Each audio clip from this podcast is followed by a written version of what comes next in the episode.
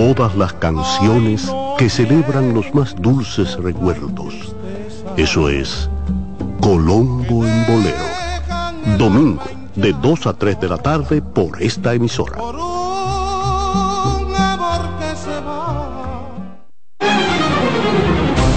CDN Radio tiene el espacio más transparente, plural y profesional de la Radio Nacional. Cada día, los comunicadores más informados analizan el acontecer nacional en La Expresión de la Tarde. Un equipo de periodistas comprometidos a informarte con verticalidad y veracidad. La Expresión de la Tarde, de lunes a viernes de 3 a 5 de la tarde por CDN Radio.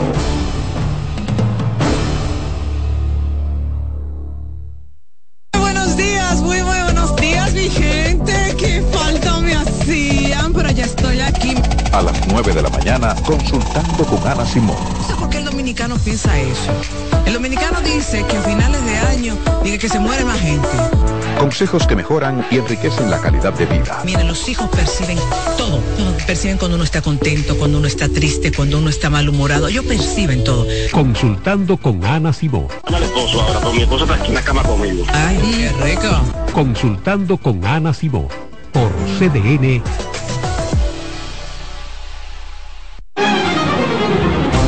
CDN Radio tiene el espacio más transparente, plural y profesional de la Radio Nacional. Cada día, los comunicadores más informados analizan el acontecer nacional en La Expresión de la Tarde. Un equipo de periodistas comprometidos a informarte con verticalidad y veracidad. La Expresión de la Tarde, de lunes a viernes de 3 a 5 de la tarde por CDN Radio.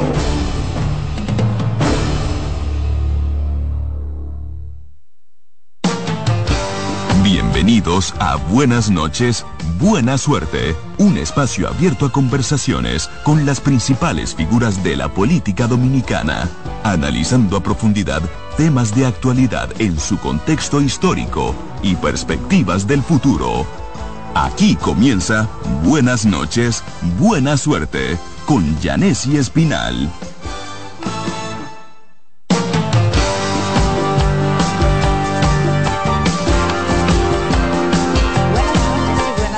En este lunes. Ay, Dios mío, 18, ¿verdad?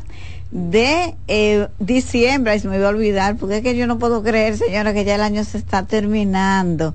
Ya comenzó la semana de las, de las mayores celebraciones. Ya estamos en la semana de la Navidad, pero que el próximo domingo ya es la cena de Nochebuena, que tanto nos encanta y disfrutamos en familia los dominicanos. A ustedes, gracias por la sintonía de siempre a través de CDN 92.5 para el Gran Santo Domingo, el sur y el este, 89.7 para la zona norte del país, 89.9 desde Punta Cana. Y la parte que a mí más me gusta, no importa, no importa en cuál rincón del planeta usted esté, cdnradio.com.do y así nos puede escuchar y participar con nosotros. Vamos hoy directamente a presentar nuestro invitado del día de hoy. Tenemos plato fuerte, señores. El ex vicepresidente de la República, fundador del partido Fuerza del Pueblo y del PLD también, creo. Claro. Y del PLD también.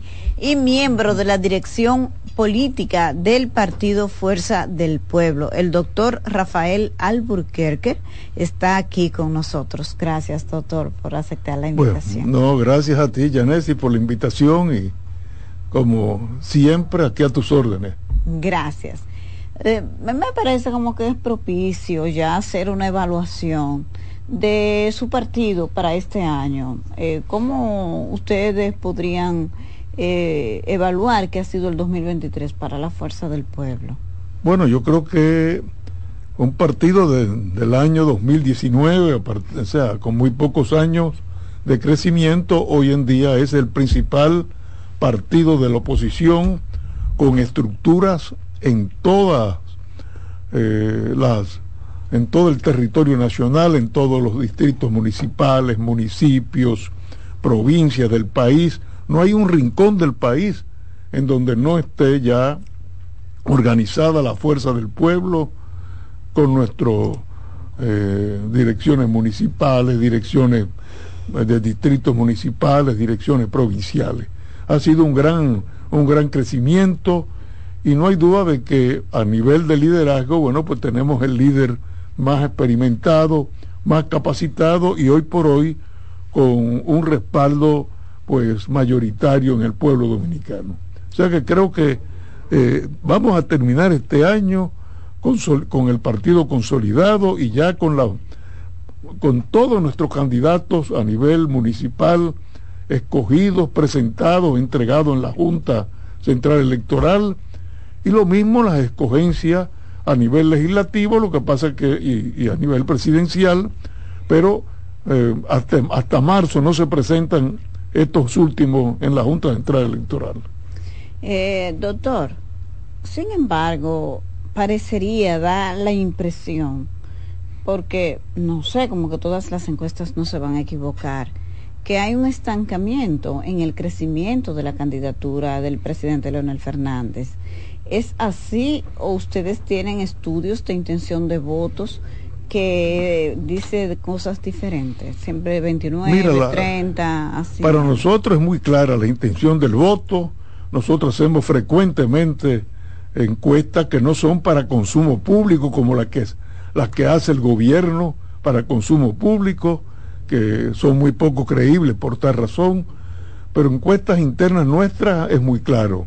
La competencia aquí es entre Luis Abinader y Leonel Fernández y la diferencia en las diferentes encuestas que hemos hecho, 41 el presidente de la República, 38 el presidente Fernández, en algunas menos, 40, 36, 37, de manera que por ahí está la, la diferencia hoy por hoy entre el presidente, el presidente Fernández y el presidente Abinader. Y, el asunto se explica muy claramente porque al mes de al mes de octubre el crecimiento económico del país, lo que se llama el Producto Interno Bruto, pues es de 2.7%. Óigame, y cuando un país crece tan poco, yo no conozco país del mundo en que un gobierno se relija con un crecimiento un crecimiento magro que no llega ni siquiera al 3%. Entonces... Dicen las encuestas todas que el presidente Luis Abinader, su gestión de gobierno, tiene una aprobación hasta superior del 60%. Bueno, te, repito, las encuestas que hacen ellos, que hace el gobierno, pero es, que es increíble. O sea, con, con, un crecimiento que no llega al 3%, ¿cómo, cómo, se, cómo se reelige un gobierno? Con una inflación que ellos dicen han bajado admito lo que dice el Banco Central, no estamos ya en el rango meta, un 4% más o menos. Sí, pero el, el pollo te lleva de 40 a 90 pesos la libra, baja un poquito, pero no volvió otra vez a 40 pesos la libra. Entonces, la inflación se ha mantenido. No, ha seguido, no han seguido creciendo los precios, de acuerdo, en estos últimos dos meses. Pero no se han revertido los precios, no han vuelto los precios a la situación anterior y eso lo siente el bolsillo del, del hombre y de la mujer de nuestro pueblo. Eh, doctor, es probable que quizás esos números tan favorables como dice el gobierno que tiene, no sea del todo así. Sin embargo, esa situación que usted describe, económica, de calamidad, de inflación, no menos cierto es que al parecer no tiene un impacto eh, como debería quizás tenerlo en el tema del nivel de aceptación de la candidatura presidencial del presidente Luis Abinader. Sencillamente es que tú vas a los barrios del, del país, a todos los barrios de todas las ciudades del país en los campos, y la gente está con el grito al cielo. Pero porque la gente sigue pensando bien del presidente Abinader? Ese es el tema. O sea, aquí el, la gente ya pasando esa calamidad que usted señala, sin embargo dicen que el presidente es bien y lo valoran positivamente. Bueno, yo tengo, yo en eso muy respetuosamente, pero discrepo, discrepo contigo. Hay una evaluación, bueno, es un, se puede decir, bueno, es un hombre de, de familia, un hombre bueno, pero es un hombre que no ha hecho un, gobierno en favor de las clases desposeídas de este país. Es un gobierno de popis, lo que Juan Bosch llamaba los tutumpotes, un gobierno de popis, un gobierno para favorecer a un grupo de amigos empresarios, pero no es, no es un gobierno para favorecer al pueblo dominicano. Eso quizás explica que la reciente encuesta Greenberg establece que el menor nivel de aceptación que tiene el gobierno es en las clases más pobres. En los pobres y en los jóvenes. Porque claro, son, son y, y, lástima que Greenberg no haya medido a las mujeres. También porque si hubiera, si, hubiera habido, una evaluación hombres y mujeres, yo estoy seguro que las mujeres también estuvieran, que son las que van a los, a los colmados, a las pulperías, a los supermercados, ya la clase media, mm, de mediana alta, pues van a estar muy disgustadas con lo que están viendo. Ajá, entonces, eh, doctor, he escuchado algunas críticas, algunas voces que han establecido que ese discurso que tienen dirigentes de la oposición de dividir, de generar como esa fracción, eh, de fraccionar un poco el tema de ricos contra pobres, que si ustedes son popis, que eso como que dañaría un poco eh, la unidad eh, social, la unidad de, de la familia dominicana en sentido general. Bueno, yo creo que nunca, nunca, nunca la ha dañado eh, Juan Bosch hizo una campaña sobre esa base en el año 1963.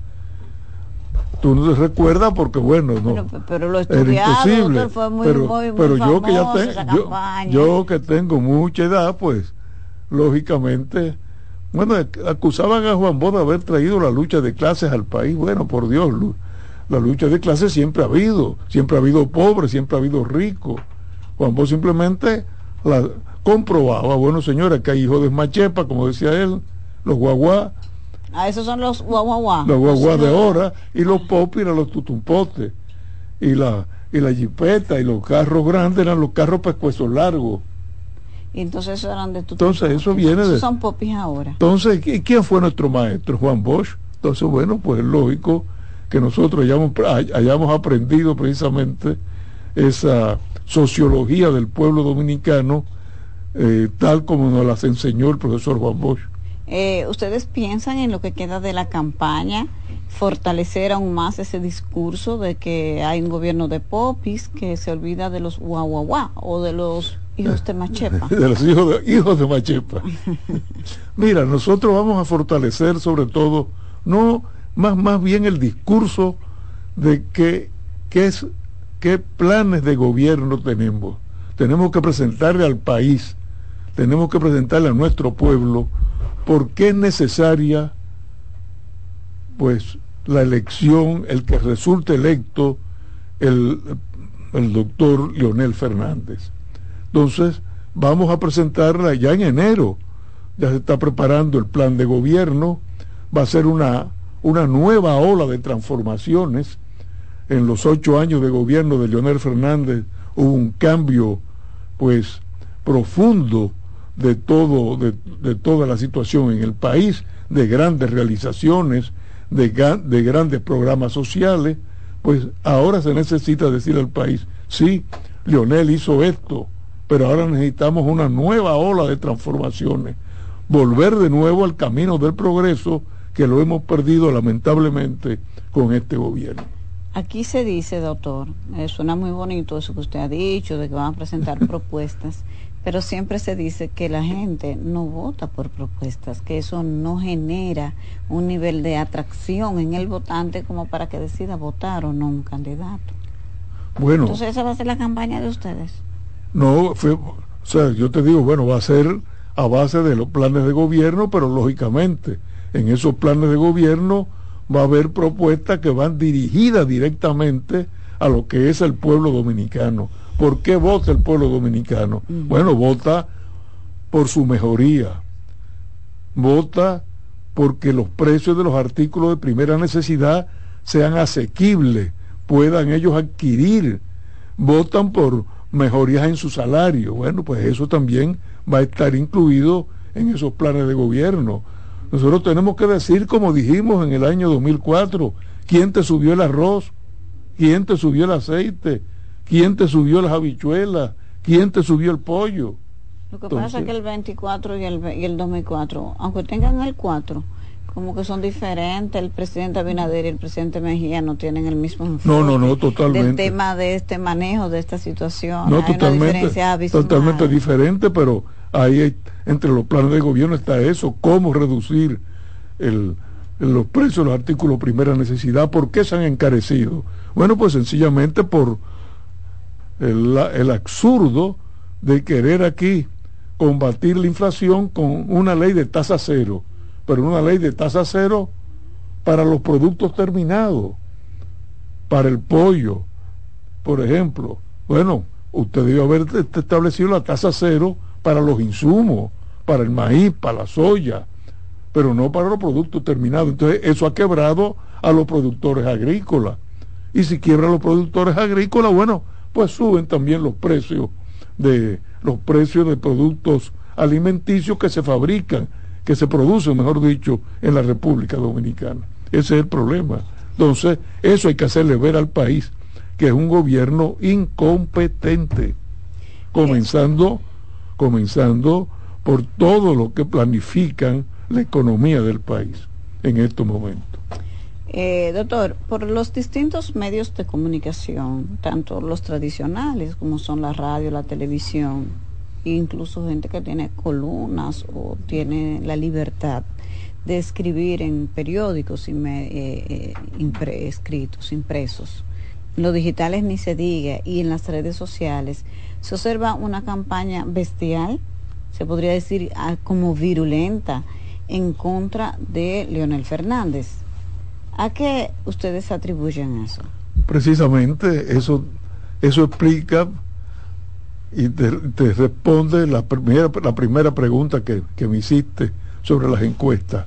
Las encuestas que hace el gobierno, que ellos manejan y que no publican, ellos saben que el que está compitiendo en estos momentos con el presidente de la República es la fuerza del pueblo y el presidente Leonel Fernández. Entonces, bueno, buscan todo ese, ese ejército que tienen para hacer campaña sucia y querer desacreditar pues el buen nombre, las ejecutorias, el legado que ha hecho en favor de este país Leonel Fernández.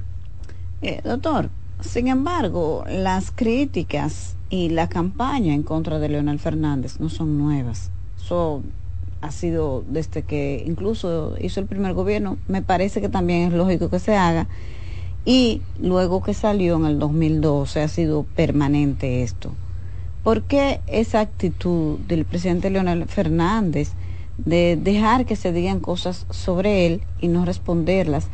Dejar con su silencio que se generen narrativas en torno a su buen nombre, a sus buenas ejecutorias y nunca se ha visto como una, una eh, eh, una campaña o vamos a decir una respuesta definida para combatir esas cosas que en su mayoría son calumnias, pero que el silencio de él las valida. Mira, yo creo que al final la, la verdad siempre, la verdad siempre resplandece al final. Y el tiempo lo ha ido dando la razón. Hay muchas de esas calumnias que hoy ya ni se presentan, que hoy ya el pueblo por las ha olvidado. ¿Por qué?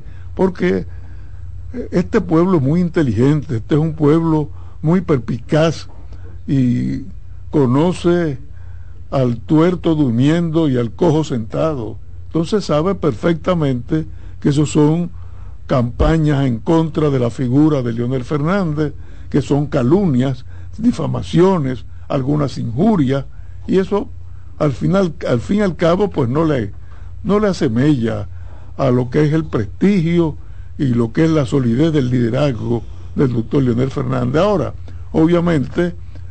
Que digan cosas como que, por ejemplo, él regaló la Barrigol, que él hizo un contrato donde el pueblo solamente recibía tres pesos, eh, tres dólares y la Barri 97. Eso, que él se quede callado. No, eso, que la gente lo crea. No, eso, eso, eso ya es económico y eso lo aclaramos y se aclaró en su momento oportuno que vendió las empresas del Estado, que las regaló todas. Cuando, eso de la, de la Barrigol, eso se aclaró de inmediato y se dijo inmediatamente, se dijo pues al, al, otro día del discurso, se, se planteó claramente, y dijo, no señor, esto fue así, así, así, se publicó el contrato y todo. En el caso de las empresas del Estado lo seguirán diciendo, pero todo el mundo sabe que, que eso no fue, eh, que fue absolutamente incierto. O sea, en estos momentos. Pero, eso parece que le ha dado tantos resultados. los adversarios del presidente Fernández, que el último caso fue el de Aerodón. El presidente Luis Abinader, para presentar ese proyecto, lo que dijo fue: Ay, miren, este eh, presidente que firmó este contrato hizo algo malísimo. No, lo regaló de nuevo y no nos dejó nada, sin recibir ningún beneficio. eso le ha dado resultados porque ellos lo siguen haciendo. Hay, que, sí, porque, porque son torpes en política, pero eso se le cayó, ya todo el mundo sabe ya todo el mundo sabe, cuando se está estudiando el programa de Arodón, que, ese, que eso no, fue más que un cuento con la finalidad de, primero, promulgar una ley que le permitiera renovar el contrato sin pasarlo por el, por el Congreso. ¿Con qué finalidad? Con la finalidad de buscar los 700 millones que, que, está, que va a recibir para comprar con eso la, la reelección. Eso es todo. Ya, esa narrativa se cayó. Ah, no, que Leonel hizo un mal contrato. No. El contrato incluso se vencía en seis años. Y, el, y una concesión aeroportuaria, que no es privatización tampoco, es darle un aeropuerto o los aeropuertos del país a una empresa privada para que los, los administre. Bueno, el dinero que eso genera tiene que ser para invertirlo en el mejoramiento del aeropuerto no para, una campaña electoral. Eso realmente, eso es una situación eh, intolerable, una situación muy poco, eh, vamos a decir, eh, una, una situación que es inadmisible el hacer un contrato para usted tratar de comprar una reelección. Ahora, lo van a aprobar, ya lo aprobaron. Ahora, en los casos viejos de, de, de propiedades del Estado, bueno, Leonel lo ha explicado 40 veces, no fue privatización, fue capitalización. O sea, incorporar un sector privado con un por ciento de la empresa hasta un 50% y la administración, ahí está Molino Dominicano. Molino Dominicano está produciendo, está produciendo con ganancia, pero el 50% de Molino Dominicano sigue siendo del Estado Dominicano. Ahí está el ingenio de Barahona, arrendado, arrendado. O sea, no, no, se privatizó, ha sido arrendado al sector privado. Bueno, eso fue lo que se hizo ahora. La mayor parte de esas empresas desaparecieron. ¿Por qué? Porque nadie quiso invertir en empresas que estaban totalmente quebradas. Entonces, ¿qué se iba a hacer? Bueno, vamos a ver hasta dónde se llega, así, pero hay muchas narrativas que se quedan en la mente de la gente, doctor. Por ejemplo, mire, todas las cosas que decían de Peña Gómez, de Balaguer también. O sea, una tiene una idea distinta después que una crece, que ya estudia la historia y tú dices, bueno, pero esto no fue así. De hecho, a mí me gustaría conocer el concepto que usted tiene de lo que fue la figura del doctor Joaquín Balaguer porque en su libro, ah, se sabía, pero en su libro, eh, Huellas en el Sendero, usted relata la forma y cómo usted llegó a trabajar para la elaboración del Código de Trabajo y después aceptó ser el ministro de Trabajo de un gobierno del doctor Joaquín Balaguer que para la época era casi una mala palabra. Ah, entonces usted lo aceptó, un hombre de sus condiciones morales, profesionales, su Em, eh, compromiso con este país para aceptar un, trabajo así en ese momento tuvo que haber visto muy lejos. Eh, me gustaría conocer el concepto que usted tiene del doctor Balaguer como Sí, cómo no, mira.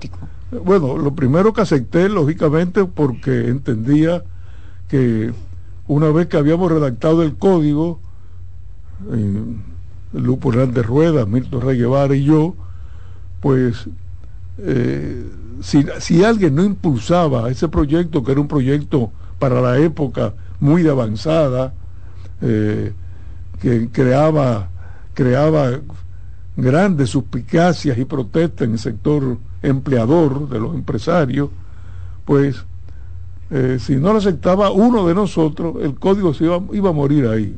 Entonces había que impulsar el código y, por eso se aceptó. Yo creo que el doctor Balaguer, como figura histórica, pues tiene una, una, una importancia en la historia ya del país, lógicamente, seis veces presidente de la República, pero no hay duda de que en los 12 años, los 12 años, los primeros 12 años de Balaguer, del 66 al 78, fue un gobierno autoritario, un gobierno autocrático, un gobierno en que todo lo que nos opusimos fuimos perseguidos. Y, eso hay que decirlo. ¿Y cómo usted pasó de ser un perseguido de un presidente para después trabajar para ese presidente? No solamente perseguido, sino también preso. Preso. ¿Cómo usted? o sea, fue una decisión que yo me imagino bastante difícil. Bueno, fue, fue, fue bien difícil, muy difícil, pero entendía que había que, había que lograr, sobre todo, el que se aprobara un código de trabajo que beneficiaba eh, en gran medida a los trabajadores dominicanos. Y los mismos empresarios hoy tienen que reconocer que a partir del 92 se ha logrado la paz social en la República Dominicana. Fue una lucha muy fuerte. Eh, yo recuerdo, yo recuerdo el, los empresarios del sector Zona Franca me invitaron, después de aprobado el código, a una comida en el Hotel Jaragua. Y bueno, allí fue realmente todo una una verdadera un verdadero aguacero. Eh, fue muy simpático porque yo a mí me invitaron y yo no sabía lo que iba a pasar pero parece que el presidente Balaguer sí lo sabía. Y antes de ir a la comida me llamó y me dijo usted va al almuerzo y digo sí. Me dijo, pues compres un paraguas para que aguante el aguacero. y efectivamente, el presidente en esa época hizo un discurso acabando conmigo. Y eh, cuando se pasó a la comida me di, yo, yo pedí excusa para retirarme. Y me dijo, ¿y usted no va a almorzar con nosotros? Y le dije, bueno, eh, sí, almuerzo aquí corro peligro, le dije. Ay, Dios mío, cuántas cosas. Y cuando salí, eran todos, no gritos, pero sí, ah, sí decían, me decían al pasar por la mesa, ojalá que se te forme un sindicato en la Secretaría comunista. Entonces, bueno. usted pasó un episodio también en Santiago, cuando era ministro de Trabajo, que fue a resolver algo, eso está relatado en su memoria. Ahí casi me, tiran de, del guacalito. Doctor, usted ha vivido mucho. Pero por eso, pero yo, yo creo que Balaguer, bueno, luego ya fue un demócrata y ya las circunstancias lo hicieron cambiar, sobre todo, y hay que reconocerlo, eh, las libertades públicas que fueron fomentadas y que fueron cimentadas por el gobierno de Antonio Guzmán. Eso hay que decirlo. Si algún mérito tiene el gobierno de Antonio Guzmán, fue el haber devuelto las libertades públicas a la República Dominicana. Eh, doctor, usted ha vivido muchos episodios de la República, de este ser vicepresidente, ministro de Trabajo de un presidente que lo había perseguido. O sea, usted ha sido un actor de primera línea de importantes momentos para la República Dominicana. Me gustaría conocer cómo usted ve el país hacia el futuro, con optimismo, con reserva, con pesimismo. Mira, yo creo que el país... Eh el país que yo viví ya quedó atrás, es un país que ha cambiado, creo que a eso le debemos mucho a, Leonel Fernández, como me dijo a mí un embajador español, que me, visitó después, después de haber salido yo de la vicepresidencia. Había estado aquí en los años 90, cuando yo lo conocí siendo secretario de Trabajo y luego ya vino después que yo había salido de la vicepresidencia. Y me, dijo, estoy asombrado de cómo ha cambiado el país. Me dijo, no hay duda de que Leonel Fernández es el padre de la modernidad. Fue la expresión que utilizó. Y es la verdad, o sea, el país ha crecido en democracia y en los últimos 50 años ha tenido un crecimiento sostenido que ha permitido precisamente generar esta nueva República Dominicana. Y eso es precisamente lo que tenemos que lograr mantener y seguir desarrollando. Pero para que siga ese progreso se necesita que tú y que yo votemos por la fuerza del pueblo. Ay, Dios mío, doctor, no me comprometa así públicamente, doctor. Eh, eh, y el que está allá también va a votar por la fuerza del pueblo. O sea, esa gente tiene, usted lo está conquistando, parece, los veo muy concentraditos los muchachos allí. Cuando viene a ver, doctor, no sé. Mire, eh, hay un tema, ustedes han logrado una alianza Veo en las últimas participaciones, especialmente de eventos políticos multitudinarios, que el presidente Leonel Fernández ha asumido un discurso de proyectar la alianza, la alianza rescate, con la alianza vamos a ganar, dice él. Y entonces, ¿cómo ustedes lo proyectan ese triunfo? ¿En primera vuelta o en segunda vuelta? Bueno, nosotros, nosotros estamos trabajando para ganar en primera vuelta y estamos, por esa razón está el presidente Fernández eh, recorriendo todo el país y fíjate que lo está haciendo también impulsando las candidaturas municipales. Allí donde tenemos candidatos alcaldes que son del PRD o del PLD, el presidente Fernández también lo está impulsando. Ahora mismo en Altagracia estaba en la jipeta junto con un candidato a senador del PLD. O sea, estamos impulsando esa alianza Rescate República Dominicana porque entendemos que con eso, con esa alianza, facilitamos el triunfo de la oposición. Y, lógicamente, estamos trabajando como partido ya individual para nosotros lograr como partido en mayo ganar en la primera vuelta. ¿Imposible eso? Y, si es posible en el primer escrutinio. Que sea eh. muy optimista usted, doctor. ¿Y, yo siempre, he sido muy, siempre he sido muy optimista. Sí. Mire, en las actividades eh, hubo como un poco de pasividad por unos meses, uno o dos meses del presidente Leonel Fernández. Sin embargo, ya en diciembre lo hemos visto totalmente en la calle. ¿Eso va a seguir así? Hasta no, no, va a seguir así hasta mayo.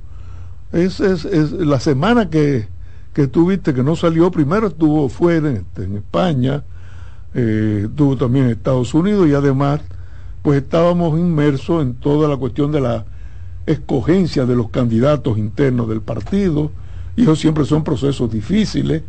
En Muy mala la experiencia con las encuestas, por cierto. ¿Cómo como las encuestas como método de selección parece que se descalificaron solas en todos los partidos, no solamente con ustedes. Mira, eh, eso, son, son, son problemáticas. Y sobre todo si, has elegido el, el, que es uno de los procesos que establece la Junta Central Electoral, uno de los métodos es las encuestas. Bueno, se escogió las encuestas, pues, a, veces pensando que son más baratas, a veces pensando que son más fáciles, pero eh, todo eso siempre presenta dificultades.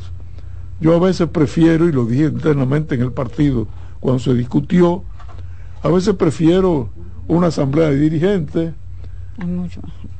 Se puede armar un problema, hay dos o tres que dicen una mala palabra y a un puñetazo se puede dar, pero bueno, pero se acaba ahí mismo. Mientras que la encuesta siempre queda ese la duda el resabio y la duda. Una, manipulación. Bueno, pero. Pero se cogió eso y, bueno, y hemos salido bien. Pero el presidente Fernández desde entonces está en la calle y bueno, ahora, ahora hará la pausa de Navidad, es lógico, pero ya a partir de enero vuelve otra vez a la calle. De, 10 de enero, 15 o se va a tomar... 8, 9 de enero. mire, en este fin de semana bueno, lo que se resalta en la prensa es la caravana del presidente Fernández. Pero nosotros hicimos caravana en, en todas las provincias y en todos los municipios del país al mismo tiempo, el domingo. Todo el partido, en toda la geografía del país, en cualquier rinconcito del país salió a la calle. Naturalmente, el periódico va a resaltar la caravana del presidente Fernández, pero todos nuestros candidatos salieron a la calle en este fin de semana. Ustedes en el equipo de estrategia de donde se de, donde se diseña la estrategia, vamos a decir, de campaña, han contemplado la posibilidad de algún acto público donde participen, además del PRD, el presidente del PRD, el presidente del PLD, que es Danilo Medina, y el presidente Leonel Fernández en su calidad no, de presidente Eso, eso no se ha discutido todavía porque la campaña, como tú sabes, es el día a día. Entonces va día a día y va, bueno, la, la estrategia es una sola, eh, que es la de ganar el poder, pero la táctica va variando cada día. Entonces cada día vamos viendo toda la semana. Ahora este este lunes no pudimos reunirnos, el presidente Fernández tenía otras actividades, pero el miércoles tenemos la última reunión ya de este año. Bueno, y ahí analizamos ya. De la dirección política. De la dirección política, analizaremos ya, bueno, qué, qué haremos las primeras semanas. Pero, pero semana por semana planificamos qué se va a hacer esa semana. Pero eh, la operatividad es un organismo de 60 miembros, creo eh, ustedes no tienen como un equipo más reducido de estrategia. Sí, no, porque hay también una comisión de estrategia, hay una comisión de, que se llama Secretaría de Gestión Operativa, que son ya menos miembros, luego hay direcciones en cada provincia también, y, hay, una, y hay un comando de campaña ya más reducido, que preside el, compañero Rubén Maldonado, es el coordinador general de campaña, entonces el coordinador de campaña en la dirección política que se reúne semanalmente rinde un informe, pero ellos son mucho menos. Y entonces ahí nosotros aprobamos, podemos decirle, mire, corría tal cosa. Y luego a nivel provincial también tenemos, yo por ejemplo soy presidente del Distrito Nacional. Bueno, pues yo me reúno también semanalmente con el comité del distrito y tenemos un comité de campaña ya mucho más pequeño que yo dirijo aquí en el distrito. Ya. Eh, doctor, ustedes tienen un tema de figuras femeninas, porque a pesar de que ampliaron la dirección política y eh, es la, el órgano eh, máximo de un partido con mayor cantidad de mujeres, no menos cierto es que desde el punto de vista de la relevancia y de la del impacto de opinión pública, no lo han logrado tanto. Cuando vemos un presidente de la República, que la vicepresidenta Raquel Peña eh, tiene un, rol bastante imponente es, y tiene mucho impacto de opinión pública, está la primera dama y hay muchas mujeres, Carolina Mejía, que es la secretaria general del PRM. Entonces, cuando vemos eh, medimos esto de, desde el punto de vista femenino, parecería que a la fuerza del pueblo le falta un, impulso en ese sentido. ¿Ustedes lo, lo, han debatido, lo han reconocido eso, lo reconocen? Mira, eh, lo que pasa es lo siguiente, que es un país primero presidencialista. Entonces, bueno, el que sale siempre todos los días en, en primera plana es el presidente de la República, y en menor medida, pues el presidente de, la fuerza del pueblo y presidente de otro partido político. Ahora, cuando, cuando estás en el gobierno ya tiene otro escenario, bueno, ya eres ministro de tal cosa, bueno, si es una mujer, pues aparece esa mujer, si es vicepresidenta, pues aparece esa mujer, porque está, está ejerciendo no, no por su función política, sino por su función estatal. ¿Cómo figuraban Josefina, Josefina Pimentel, por ejemplo, como ministro de Educación, bueno, estaba presente constantemente ante la opinión pública.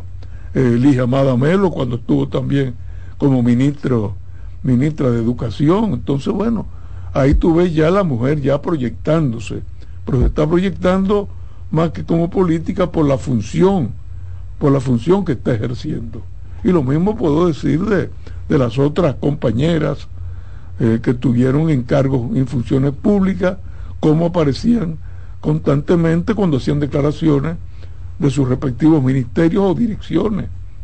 Eh, entonces ustedes no, no, no lo ven como una deficiencia, eso no. Bueno, nosotros tenemos el mayor número de mujeres en la dirección política que cualquier otro, cualquier otro partido y, y ocupan puestos de relevancia dentro del partido y están haciendo en estos momentos, son incluso hasta responsables de supervisoras de provincia, muchas de ellas. Sí. Sí, ah. son supervisoras de provincia, incluso de provincias lejanas algunas. Sí. Que tienen, tienen que irse de aquí hasta... Tienen que trasladarse. Sí. Eh, doctor, ¿y no se contempla la posibilidad que la compañera o compañera de boleta del presidente Leonel Fernández sea una mujer? Eso ustedes quizás lo han escuchado, lo han valorado. Eso hay que preguntárselo al presidente Fernández porque los estatutos establecen que el presidente, el candidato a la presidencia tiene la potestad de escoger su candidato a la vicepresidencia. Pero usted sabe, porque dicen por ahí los, los círculos de la Fuerza del Pueblo que el Leonel que, que usted es el que manda ahí, que Leonel tiene sus ideas y su asunto, pero que usted es una voz demasiado autorizada y que la mayor confianza la tiene depositada en usted. No, no, pero Leonel eso no, eso no, lo, no lo puede revelar a nadie, ¿no? No, no, doctor, revele algo aquí a los, no, no. a los oyentes de Buenas noches, buena suerte, no sea así con nosotros. No, es que así, así. en, el en el 2004 nadie sabía tampoco. Usted se sorprendió, usted lo sorprendió, ¿Cómo, ¿cómo fue ese tema cuando el presidente Fernández lo eligió por primera vez Bueno, sí mismo me, sorprendió. Lo llamó, ¿cómo hizo? Una reunión, fue por teléfono, porque Sergio Elena estaba en Miami, él la llamó por el teléfono. Mire, usted puede ser. Ah, tú dices ahora para el 2000. No, con el 2004, que fue la primera vez que usted lo acompañó. Ah, cuando yo lo acompañé en el 2004. Sí. Bueno, pues yo fui, yo fui a la fundación a Funglode, llevarle un compañero de New Jersey que había venido, que por cierto era, es amigo de él, que quería verlo de urgencia. Entonces fui y le dije, mire, ahí está el compañero fulano de tal que lo quiere ver. Y me dijo, bueno, ahora, ahora no puedo porque estoy en este, me están esperando el equipo de, campaña en esos momentos me está esperando para la cuestión de la vicepresidencia. Pero dígale que vaya a las 3 de la tarde, que venga a verme. Entonces le digo, bueno, pues muy bien. Y cuando me retiraba me, me, llamó y me dijo, y usted no, va, no me va a ver el último día ya, 16 de marzo. A, las 12 de la noche se vencía el plazo para, para, Me dijo, usted no va a preguntar quién va a acompañarme como candidato a la vice. Y le dije, no, para mí sería una, yo creo que sería una falta de consideración yo preguntarle. Si usted me lo dice, usted tendrá toda mi discreción, pero... No me voy a poner a preguntarle eso. Yo, no le voy a preguntar eso. Entonces ahí me dijo, va a ser usted. Ah, pero usted no se echó así. Pero ¿cómo usted me hace eso, presidente? No, le dije otra cosa, pero no la puedo decir por radio. Es verdad. Doctor, revele que usted tiene muchos secretos.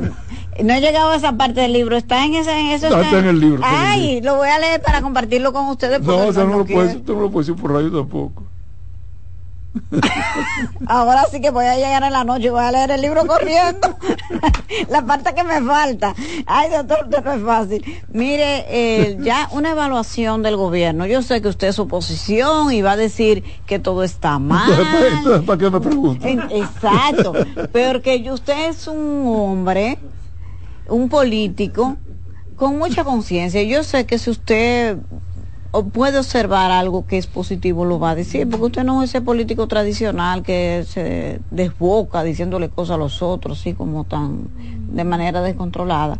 Pero yo creo que sí que usted puede hacerle una evaluación general, especialmente con el tema de la lucha contra la corrupción y este tema de la honestidad, que es el discurso fundamental de la candidatura presidencial eh, del presidente eh, Luis Abinader y que se presenta como con una superioridad moral, ¿no? Algo así. Bueno, yo creo que con este contrato de Ariodón es difícil ya que se pueda hablar de moralidad y de honestidad en este país.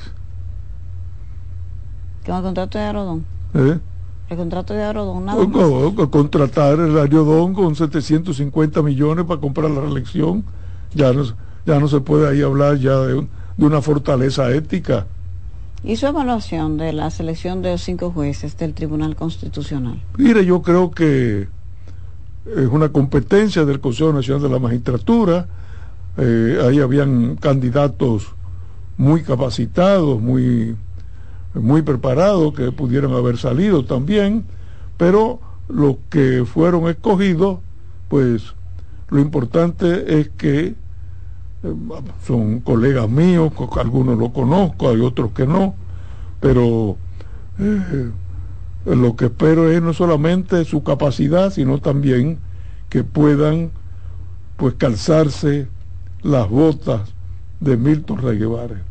Que mucho, ¿verdad? Eso es lo importante, que puedan continuar haciendo un, fortaleciendo un tribunal constitucional que no hay duda que en estos 12 años ha sido un referente en la República Dominicana. Ojalá que lo puedan hacer, yo creo, yo espero que sí. Eh, tú me vas a decir, bueno, pero Bauta salió diputado, sí, bueno, probablemente tenía otros candidatos, yo no he hablado con él todavía después de eso, tal vez tenía otros candidatos y se disgustó, pero bueno, yo siempre creo que hay que darle oportunidad a las personas, vamos a ver cómo se desempeña. Cómo, se desempeña. Sí, eh, eh, doctor, hay un tema que se mantiene en la agenda, es lo de la inseguridad ciudadana eso siempre sale como una de las principales preocupaciones que tiene la gente. Sin embargo, parecería que no hay receta para eso, cada día vamos de mal en peor. Mira, el problema de la inseguridad ciudadana, Yanesi, es que se piensa que con la fuerza, con la represión policial se puede resolver. Yo no digo que no sea necesaria, a veces es necesaria, bueno, tú alguien robando, pues lógicamente tiene que detenerlo, llevarlo preso, de acuerdo. Pero muchas veces la violencia tiene su origen en la situación económica que vive una persona en un barrio. O sea, sin, se forman sin hogar, se crían en la calle. Eh, en Lo Miserable, Víctor Hugo dice una frase perfectamente aplicable, dice, el niño de la calle de hoy es el delincuente del mañana. Entonces, hay que combatir esa violencia también mejorando los barrios.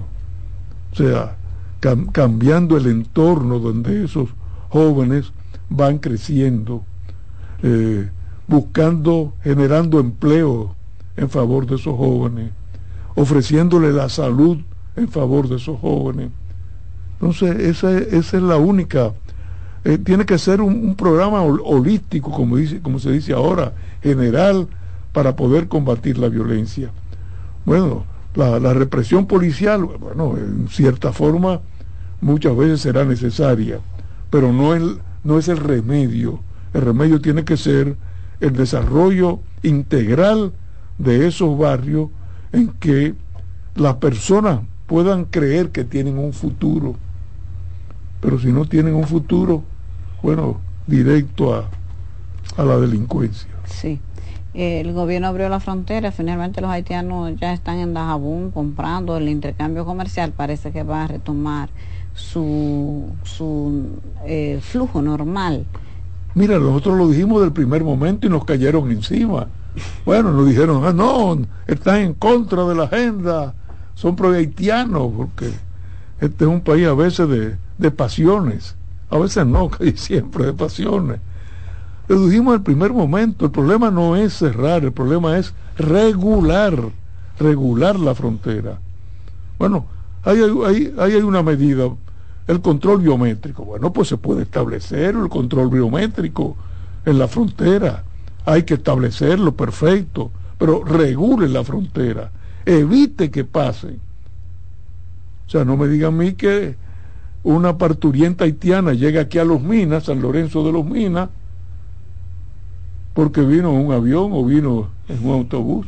O sea, alguien la pasó, alguien la trajo. Entonces, esas mafias de la frontera, civiles y militares, hay que combatirlas. Entonces, por eso lo advertimos. Ahora, no es cerrar la frontera y quebrar al productor como ha hecho este gobierno. Ahí están, están abriendo. ¿Qué dijimos nosotros en el primer momento? Regular la frontera y apoderar a los organismos internacionales. Al final lo hicieron también. ¿Y, el mercado que le iban a buscar a los productos dominicanos en otro Bueno, el mercado, el mercado se puede reabrir, pero con control. No, que el, gobierno dice que no le iba a vender a Haití, que cerraron la frontera con Haití, el intercambio comercial, y que iba a buscar mercados en otros Bueno, hay que ver ahora si, si Haití tiene ya otro mercado. Al final yo creo que van a seguir comprando porque resulta mucho más barato un producto dominicano que, un, traer un, producto de afuera, de Colombia, de Estados Unidos. A ustedes tienen unos nuevos adversarios que lo, lo acusaron mucho con ese tema de ser pro-haitianos, que antes eran aliados de ustedes. Esos pellizcos todos los días no les duelen a ustedes, pellizcos todos los días y constantes. Bueno, yo creo que esos pellizcos no duelen. No. No, porque uno tiene que tomar, uno tiene que tomar las cosas. Eh, en la política saber que, bueno, se, que se ofenden, que, bueno, no, no comprenden y caen entonces los insultos personales, que es lo que, lo que nosotros aprendimos al lado del profesor Juan Bosch. En política usted discute, usted debate, usted acusa si quiere o denuncia, pero sin caer en el insulto personal. Entonces, no hay por qué caer en el insulto personal, usted debate, diga, bueno, con, los ejemplos que te he dado aquí, con las muestras que hemos hecho acá. En, ex, que es Twitter, tiene que haber más de dos, más de mil mensajes diarios de ese, de esos antiguos aliados de ustedes, contra el presidente Fernández y de Omar Fernández. Eh, no, no les duele eso. Nadie, nadie le hace caso, nadie le hace caso, o sea que eso no, no preocupa porque al fin y al cabo, pues, nosotros estamos trabajando en beneficio del pueblo.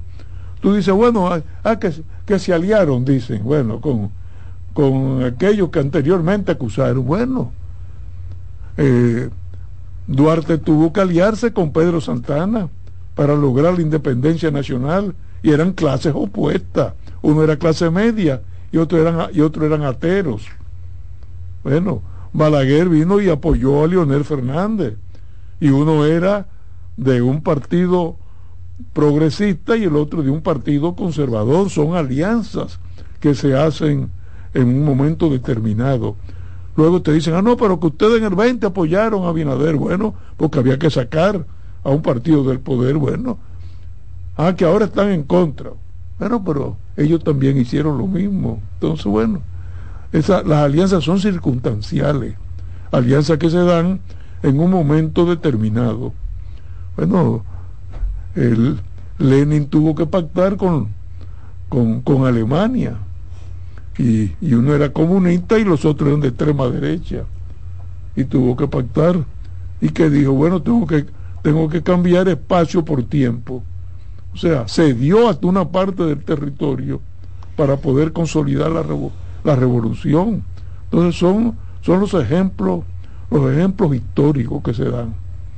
Ahora mismo, ese mismo problema lo ve en España, con el Partido Socialista aliado con otro partido que, bueno, el, partido de oposición los acusa de que están desgranando España porque se han aliado con los independentistas. Pero cuando estuvieron en el poder, el partido de oposición está viendo alianza con, con los catalanes. Entonces, bueno, son... Por eso no, no nos preocupa tanto los ataques. Gracias al doctor Rafael Alburquerque por esta entrevista tan rica en todo el sentido de la palabra. Gracias, doctor. No, gracias, gracias a ustedes. Nosotros nos encontramos de nuevo mañana en Buenas noches, buena suerte. Y hasta aquí, buenas noches, buena suerte, agradeciendo su sintonía y esperando contar con su audiencia a las 7 de la noche cuando regresemos con otro invitado especial. Y hasta aquí. Bueno. Me alegra tu sonrisa, estamos en Navidad. Para gente contenta, estamos en Navidad. Acerca tu corazón a mío para celebrar. En CDN Radio. Estamos en Navidad.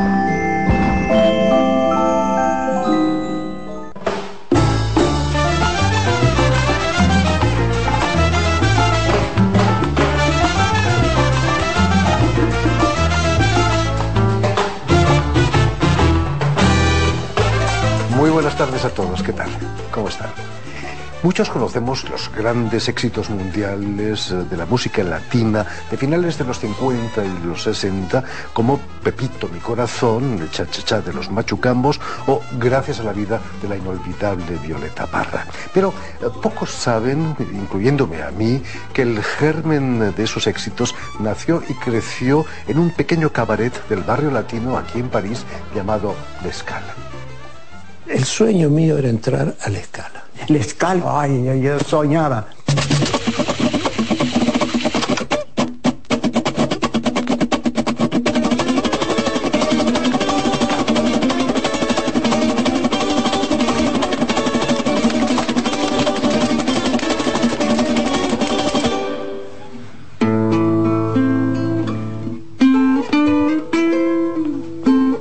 Ella ve, Violeta, ¿qué pasará? Con la guitarra debajo del brazo y a solicitar que la escucharan porque ella tenía algo que decir. Y nosotros dijimos, la cueva vamos a, a ponerla para que la gente pueda bailar música cubana, naturalmente. Abajo había. Pasaba de todo. Estaba por fin en el paraíso.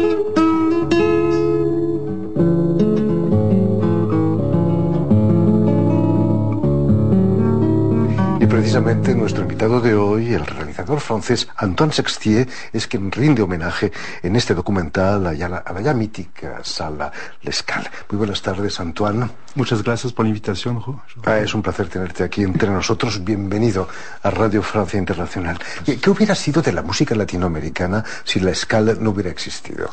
Ah, una grande pregunta eso.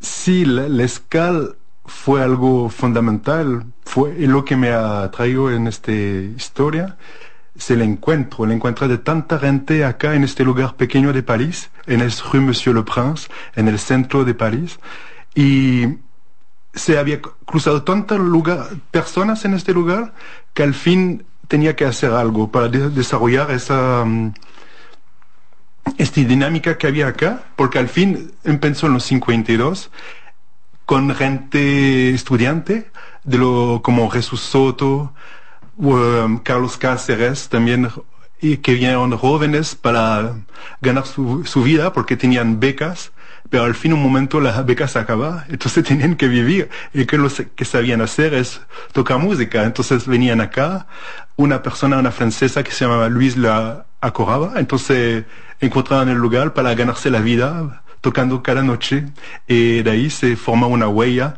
en el cual llegaron muchos latinos, músicos latinoamericanos. Había que sacarlo del olvido, ¿no? Porque eh, cerró hace años ya. Sí, realmente al principio yo llegué por Violeta Parra, pero leyendo los libros dice Temple de la musique d'Amérique latine, Templo de la música de América Latina en París. ¿Pero qué es eso? Era pequeño como templo. ¿no? Era pequeño como templo, exactamente, pero igual no había mucha informaciones, había algunas cosas por ahí, por allá, entonces me pensó a interesarme en el tema y llegando vi que era, la historia era enorme, enorme, 40 años de músicas, los más grandes personajes, Atahualpa Yupanqui, Violeta Parra, bueno, lo Machucambos, pero quien Eduardo Falú, bueno, pa pasaron, no todos, pero muchos, Gabriel García Márquez, bueno. Cuéntanos, Antoine, ¿cómo un francés se interesa por la música latina? Tanto como tú. Y ya, me, por la vida y por amor me crucé con América Latina y por la, siempre he tenido la pasión por la música. Y, bueno, conocí mi esposa chilena y de ahí me interesé a la música chilena, descubrí Violeta Parra, lo que me interesó y todavía me interesa porque realmente es algo como potente y con mucha profundidad sobre el folclore, este trabajo de recopilación del folclore, de llegar con su propia voluntad a recuperar tantos formas musical que eran en, el olvido. Entonces, eso me encontré genial, esta actitud, este esfuerzo, muchas cosas que hay dentro este vida de Violeta Parra. Entonces, llegó y adentro esta historia de Violeta Parra, que había Lescal, que era a alguna estación de metro de la casa. Entonces, ¿por qué hacer algo sobre eso? Entonces llegó un poco así la idea. Eh, digamos además que eres ingeniero de sonido, de ahí viene tu pasión por el sonido y por la radio, ¿no? Claro, y por la música, sí, siempre es mi pasión, me venía de provincia, de Alsacia a París, y, de ahí me integré, a empecé a trabajar, y entonces haciendo mezcla de, de documental, de, de películas, grabando voces, entonces, eh, y mi trabajo. Pero en un momento me llegó a interesar en este tema y me dice, bueno, vamos a grabar, grabé los diferentes testimonios y me quedo con este testimonio y había que hacer algo. Así había que hacer, porque era importante, era, la gente estaba falleciendo, eso es terrible, porque grabando así un poco un manera informal al principio y tiene el testimonio de Rafael Galloso, ya falleció, Angel Park falleció. Entonces esto me llamaba a terminar la película porque eran los testimonios, la, la transmisión de esas personas y, y me ha encargado de dar el testimonio y de transmitir esa historia.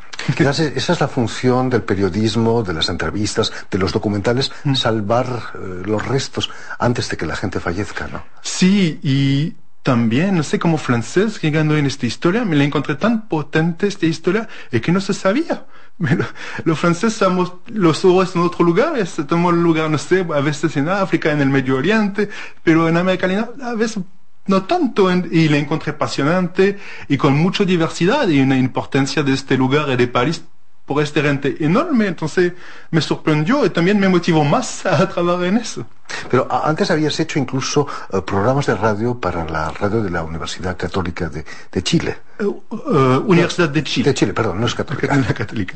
Y, entonces, mm, sí, con un amigo chileno en Francia pensamos a discutir de los discos y se veía que había tanto disco de chileno en Europa que se puede hacer cosas. Entonces, de Francia empezamos a grabar en sus casas programa y, se, y era la posibilidad de se transmitir en Radio Universidad de Chile, los martes a las 22 de la noche. Se llama, el programa se llama Perspectivas a través de la nueva canción chileno, chilena. Y entonces eh, recorrimos esos discos antiguos y la gente era viva todavía, entonces había que llamarlo, ¿dónde está? Está en Suecia, lo vamos a llamar. Y hablando, por ejemplo, con Julio Mauser, que que escribió Todo Cambia, que es un, tema enorme que le cantaba también eh, Mercedes Sosa, lo llamamos en Suecia, recorrimos toda su historia de vida, entonces son historias así, se hacía de manera un poco informal, pero con mucha energía y la gente lo disfrutaron, entonces...